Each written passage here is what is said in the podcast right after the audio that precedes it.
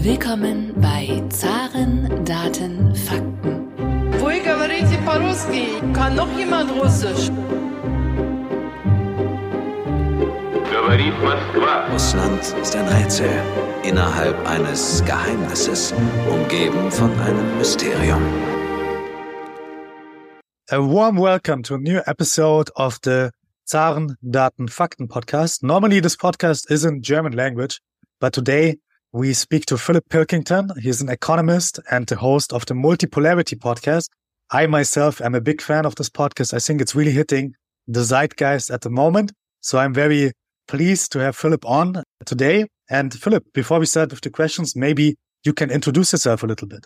My name is Philip Pilkington. I'm Irish, but I've lived in the UK most of my adult life. I'm a macroeconomist and I worked in investment management in the city of London and in America for almost 10 years. And now I'm doing some consulting, writing a lot and running the multipolarity podcast, as you mentioned. Yeah, it's already in the name, the multipolarity podcast. Maybe you can tell the audience a little bit more. What do you mean by multipolarity and how is multipolarity different from a unipolar or bipolar world order? Unipolar and bipolar world orders are the ones that we're used to. The bipolar world order was there in the Cold War. It was obviously the Soviet bloc and the Western bloc facing off against each other. That's a world in which there's two kind of great powers that are rivaling each other. The unipolar world order is basically what we've seen since the fall of the Cold War. It's mainly American power, but it's America and NATO and Western power adjacent, dominating the whole world. It's the one we all grew up with. Military functions will be almost police functions around the world and so on. Now, what we think is emerging is a multipolar world order, which hasn't been really seen, geez, since probably before World War One. Anyway, it's probably a 19th century phenomenon, really. It's a world in which there are many rival powers, some of them larger than others. I still think the United States remains one of the largest powers in the world, but they interact with each other in various different ways that are opportunistic to them. And that's how we see the world emerging now, ever since the Ukraine war, although it's been in the pipeline for a lot longer than that.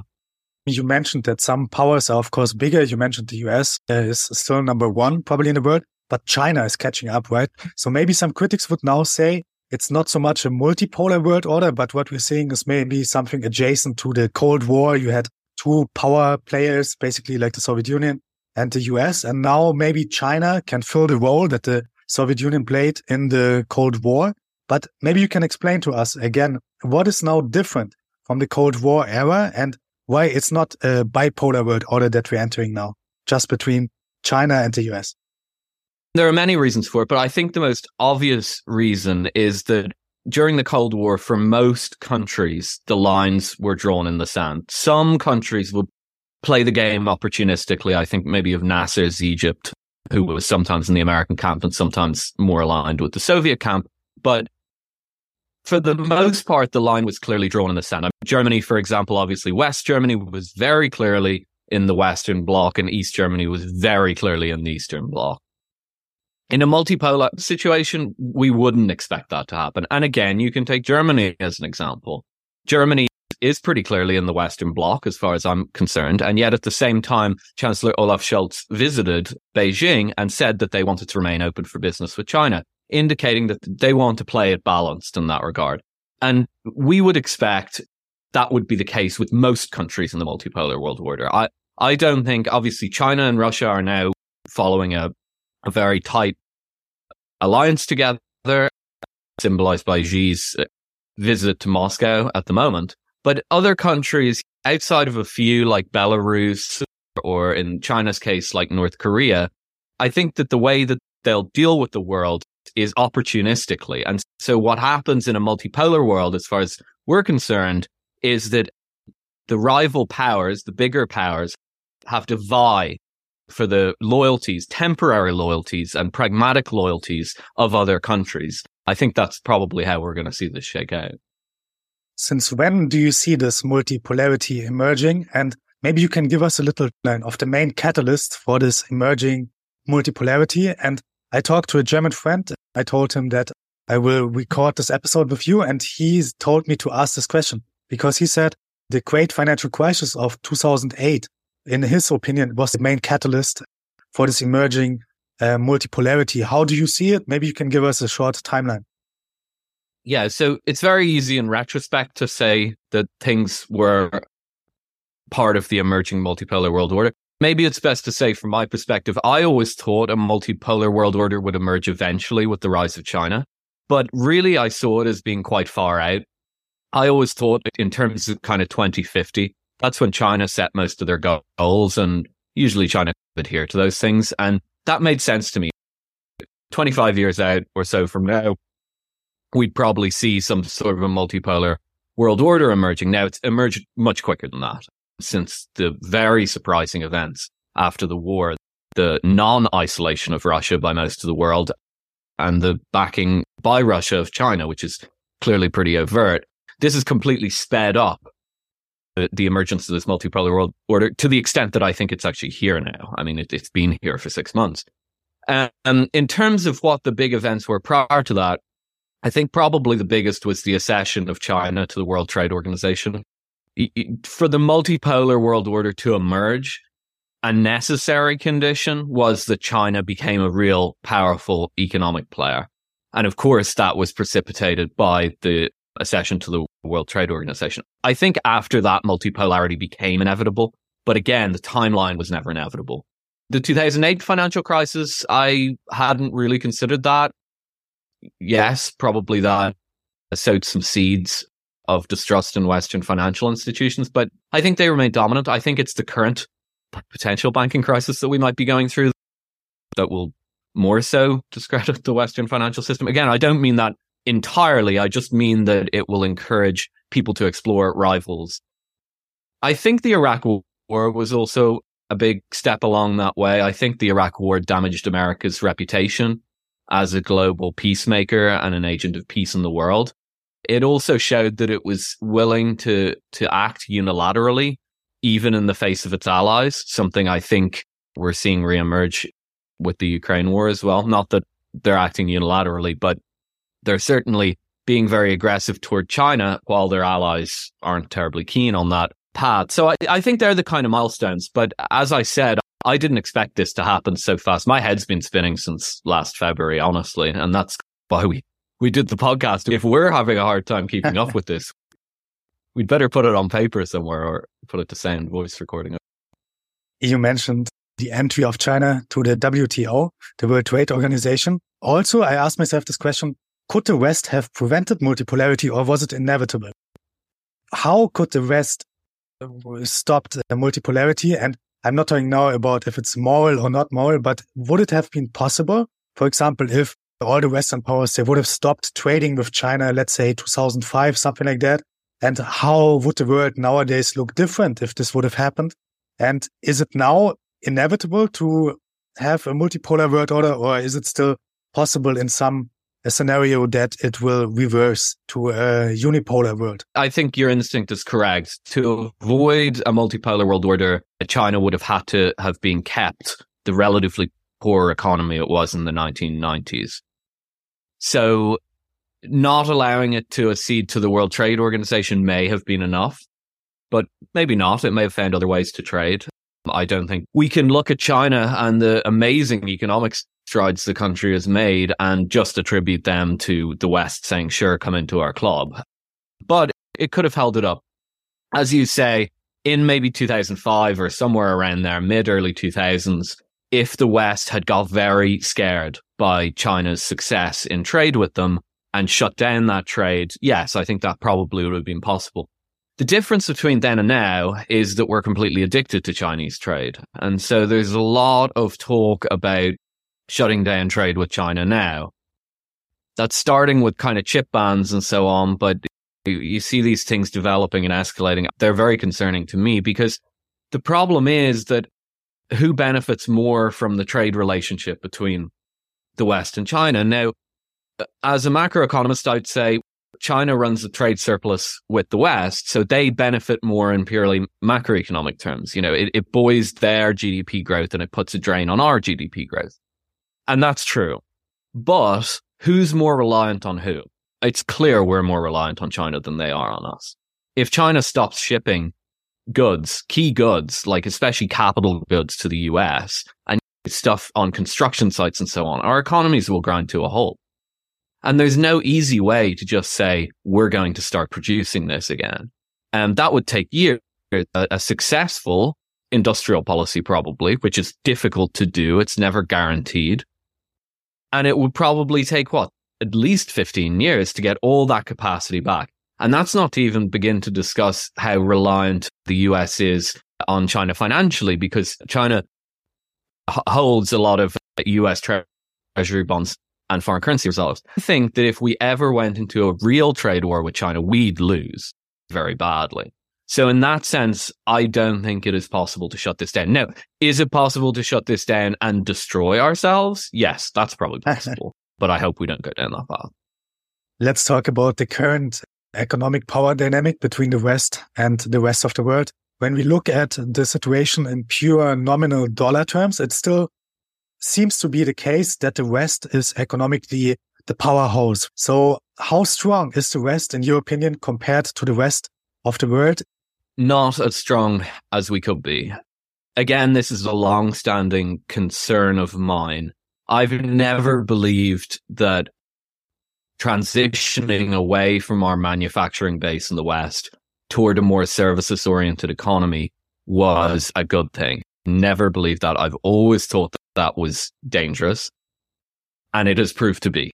And we know it was dangerous. The fact of the matter is, GDP isn't a great metric. It, it is and it isn't. As a macroeconomist, I think GDP is a phenomenal invention. I think it's one of the great inventions of the 20th century in terms of ideas. And it's a very good way of tracking growth relative to itself. So GDP growth is a really good number. It correlates with employment growth. It is a good metric in that sense. In terms of relative comparisons of economic importance, it falls short for a number of reasons. One of them simple enough. It's purchasing power parity adjustment that adjusts for basically the wages in the country, prices, wages, whatever. And that's fine. And that gives you some sense of what people's purchasing power is, living standard. But again, it doesn't get to economic importance. Economic importance really comes down to who produces the stuff. Okay. And I tend to think of that in terms of a classic distinction in macroeconomics that isn't usually talked about anymore, which is they used to be called primary, secondary, and tertiary industries. Primary industries are stuff like agriculture, but less so agriculture these days because it's a different beast. Mining is extremely important. So mining, oil, that kind of thing. That's the very basic units of extraction that an economy needs. And we've seen that even though the Russian economy isn't a huge economy like China or the US, it has been underestimated. I know you've had uh, Jacques Sapir on. I agree with him. It has been underestimated. It's about the size of Germany, Russian's economy, probably. Even beyond that, we've seen now with the energy shortages and the metals, the problems with metals and fertilizer and so on, that these core inputs are really important. Then the next up the chain are the secondary industries, and these are manufacturing industries. So these are the things that take that stuff out of the earth and turn it into stuff that we buy in the shops. Also turn it into capital goods to create other goods. And obviously China leads the way in that. And uh, again, that is much more fundamental than the next step up the chain, which is tertiary. These are services, right? And this is mainly what Western economies have got good at. Those services sit on top of the manufacturers, which in turn sit on top of the primary goods. And we lost sight of that because of a number of different reasons, but mainly because of globalization. And we assumed globalization was just forever. Now, the same people who told us that globalization was forever are the people who are saying we can lock down the entire economy and tear the West away from China.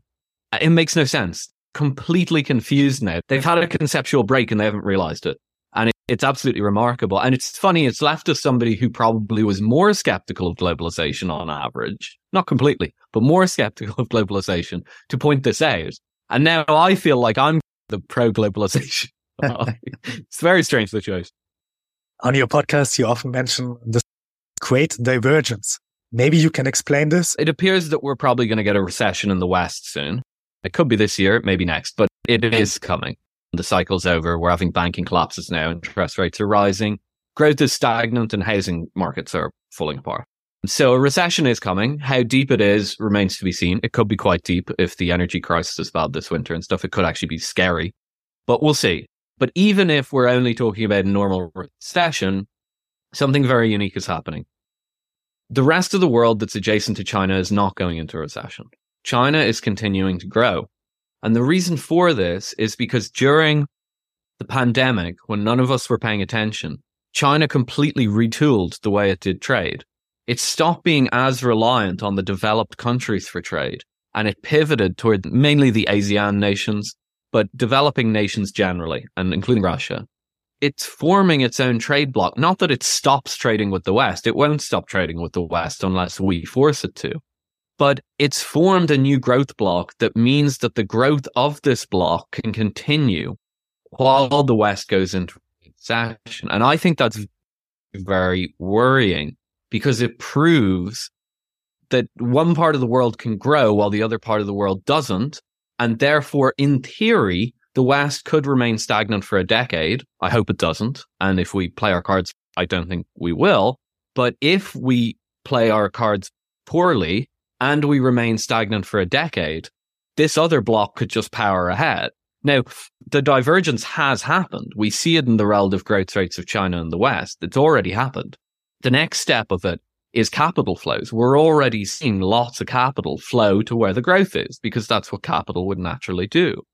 That's the next phase of this. Now, where this ends up is up to us. China has clearly charted its own path and now it's up to us how we want that to play out. But the possibility or the reality really of the great divergence has taken place. There are now two blocks of growth and we can't assume that the whole world goes through the same economic cycle. I think you mentioned it already before. You see the sanctions against Russia as some kind of catalyst for this multipolarity. Maybe you can explain this point again a little bit more in detail.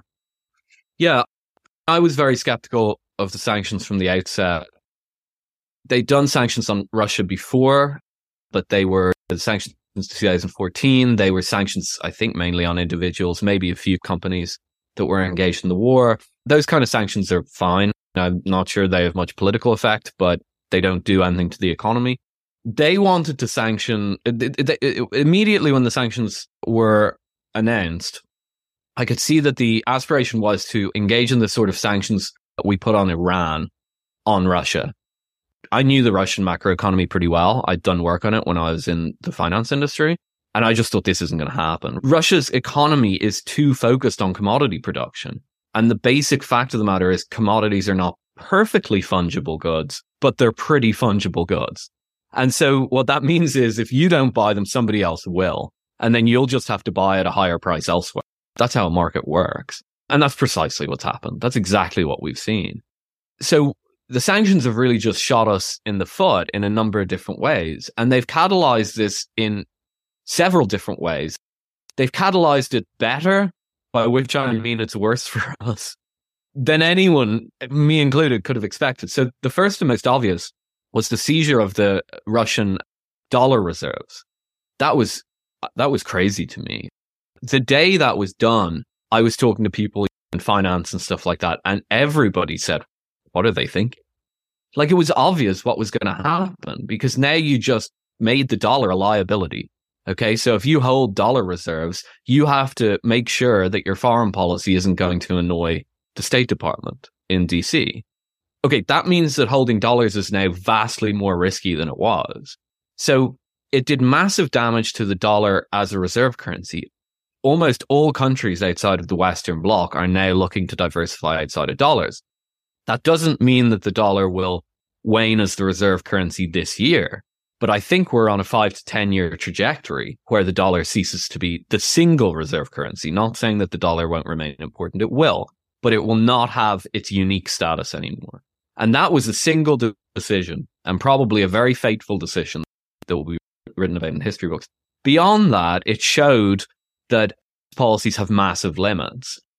The West typically portrayed sanctions as the next best thing to war. And anybody who did anything that the Western countries, mainly America, disliked would have sanctions imposed on them. Russia showed that there are vast limits to that. Actually, our sanctions on Russia showed that. So that's given um, other countries across the world much more confidence in the way that they deal with the West. And we're hearing reports of this already in, in among diplomats and so on. You hear whispers of it around that, especially like the African nations and the Middle Eastern nations, they're not kowtowing as much anymore. And definitely you see this with the Saudis. That's been one of the most surprising developments. Maybe we can talk about it later. So the confidence boost has been enormous uh, to, to other countries. The proof of concept that sanctions have their limits is there. And the decline of the dollar, I think, will be the one historians focus on because it's so obvious. Uh, it was such a terrible mistake. I still can't believe they did it. We, of course, a German speaking podcast normally. So maybe you can give your assessment of Germany in this new multipolar era. Is Germany one of the poles? Maybe it's leading the European Union and so on. What is your assessment of Germany in the multipolar world? There's two narratives about Germany. One which is more popular at the moment, and it's not a very pleasant one, but I might as well state it because it's out there, is that Germany is a slave and Germany has no capacity to make its own decisions and that it will suffer a terrible energy crisis. It will deindustrialize and that'll be the end of the German economic miracle that we've seen since the Hartz reforms. There's some truth to it. The energy problems for Germany are severe. I don't know how Germany gets out of those. Germany's addicted to Russian gas. LNG can't replace that, both in quantity, but also in price. It's 40% more expensive. There's no way to get nuclear power stations up and running immediately. They take about seven years. You could build coal fired power stations quicker, maybe two to three years, but the Greens don't want that. And even if they did, you're talking two to three years, and that may be too long too. The energy situation, as far as I can tell, cannot be solved unless there's a normalization of relations with Russia and, or some sort of normalization and for the gas to be turned back on. Is that going to happen? It seems unlikely to me. I, at least in the near future, it seems unlikely to me. So I think the deindustrialization part of the narrative is correct. I'm very concerned about that. And I know Germans are too. So I'm not telling your listeners anything that they don't read in Die Zeit or whatever. But the other side of the coin is that Germany has taken an independent stance vis a vis China. And it's taken that quite firmly. And that was not a given. When the tension started between the US and China, I didn't know which way Germany would go, and I didn't know which way Europe would go. In fact, if you'd asked me at the time, I would have said I think they'll go with the US and they'll destroy the relations with China, but they didn't. And Germany led the way on that. So Germany is showing that it is willing to be an independent player in the multipolar world. But the first chess move, in a sense, in the shape of the invasion of Ukraine and the subsequent consequences of that, could do severe damage to Germany and set it back years, decade, two decades. I don't know. Everything it's built up since the Hartz reforms is at risk here with the energy crisis. So we'll see how that plays out in the future. But as I said, I don't see any resolution to it unless Russian gas flows again into Germany. I just don't see any other alternative. You mentioned in the beginning of the podcast that maybe in the pre-World War One era, we saw something in world politics resembling multipolarity. Maybe you can tell us what kind of lessons we can maybe learn from these historical examples of times of multipolarity one lesson is to be pragmatic. In a world like this, you have to be pragmatic. The Cold War and the unipolar American order that came after us allowed us, in fact, it encouraged us to be very moralistic about our dealings with the rest of the world. The Soviet Union was the evil empire. You wouldn't want to do business with it. You wouldn't want to have diplomatic relations, normal diplomatic relations. You're constantly distrustful of it looking for Russian spies everywhere and all that. And I'm not dismissing it. A lot of it was real. The world order that came after that kept the moralism. In fact, it hiked the moralism up to a, a new level with the neoconservative movement and so on. And actually, I think that's been the undoing of the unipolar American moment. I think it became too moralistic. I especially constantly go back to the example of the Saudi journalist Jamal Khashoggi, who was allegedly killed in the embassy, which was horrifying. I'm not trying to justify it in any way. But the outrage to that was, from a, a diplomatic perspective, very confusing to me. Even at the time, I thought, geez, that's not the way. this is an important oil producing country. You can't really treat it like this, despite how we might disapprove of that. I think we're going to have to get realistic that not everybody in the world is a Westerner and not everyone in the world adheres to Western values. And we're going to have to negotiate the world in that way. Other countries will have their own, especially larger countries will have their own foreign policy objectives. And we may have to figure out a way of accepting them. We're not going to be able to just make the rules anymore. In terms of maintaining global peace, I think the 19th century is actually quite optimistic in that sense. Uh, it's funny that everybody seems to think World War III is going to break out, and I actually am less concerned about that. I think the Ukraine war is probably the worst we're going to see, which is terrible, don't get me wrong. But I think we've been through the worst of that, I hope. The 19th century was actually quite stable, and the wars that were fought were fairly minor incursions. And what was so striking about them is they were quite well controlled. They were almost like gentlemen's wars in a sense, not to glorify war in any way. Once the battles had been fought, people would just call each other. You didn't call back in those days, but call each other and say, okay, we've had enough. You take that part of the land or whatever. And I think we could see a reemergence of that as well. So I have some hope that a multipolar world could actually be quite stable. The real danger to world peace is, is, frankly, if the West doesn't realize that the multipolar world is what it is and it continues trying to dictate terms I think that could lead to serious conflict, and I hope that we can avoid that. But again, I am actually more optimistic than most in that. Let's come to the last question already. Maybe for some listeners, it sounds quite abstract, right? We're going from the unipolar moment to multipolarity and so on. Let's bring it maybe from the abstract to the individual level. What does multipolarity mean for the Western citizen? What does it mean for you, for me, and so on? Does it mean we get poorer? Does it mean we get less importance in the world? Or are there even ways how the individual can profit from these changes? The, a multipolar world is going to open up enormous business opportunities. Everything's going to be shaken up now. There is a possibility that the West gets poorer, if not in, in absolute terms, certainly in relative terms. We will get poorer in relative terms. There's no doubt about that. But that's an inevitability. That's just the rest of the world catching up we could get poorer in absolute terms due to mismanagement of this. And that is scary to me. I think we are going to see that play out very soon in the next three, four years. I think we'll know if we're going to get poorer in absolute terms. And I think that will take the shape of a very nasty economic phenomenon called stagflation. That's rising prices and falling incomes and unemployment and inflation.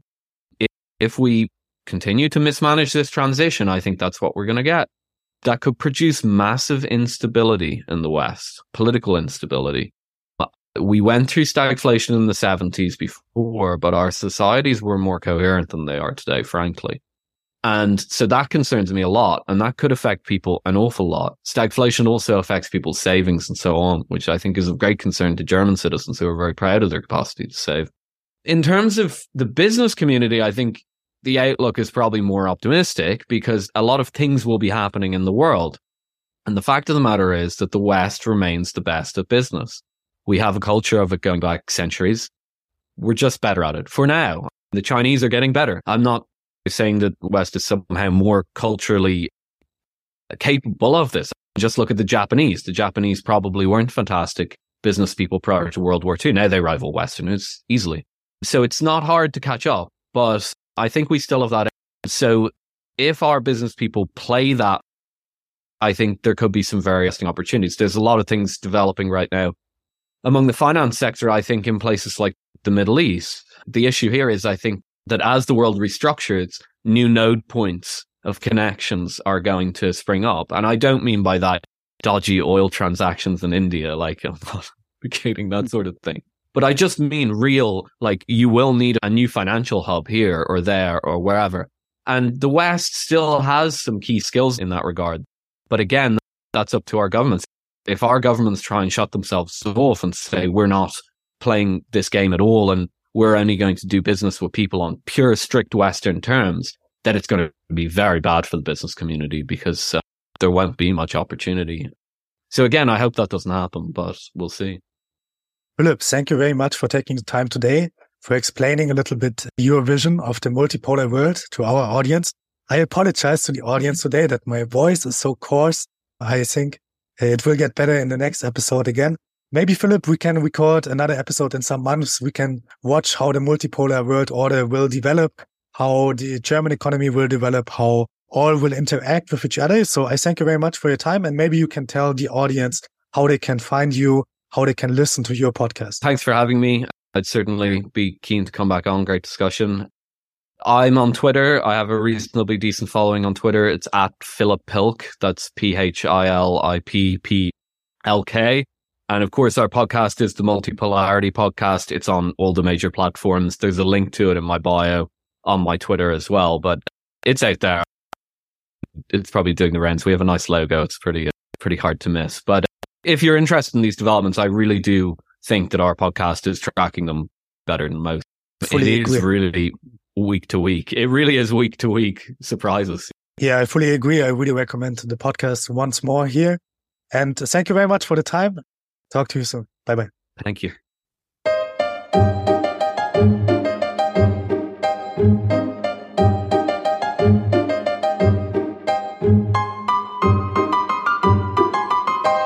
Podcast wurde präsentiert von der Deutsch-Russischen Auslandshandelskammer. Die Deutsch-Russische Auslandshandelskammer ist mit 1000 Mitgliedern der größte ausländische Wirtschaftsverband in Russland.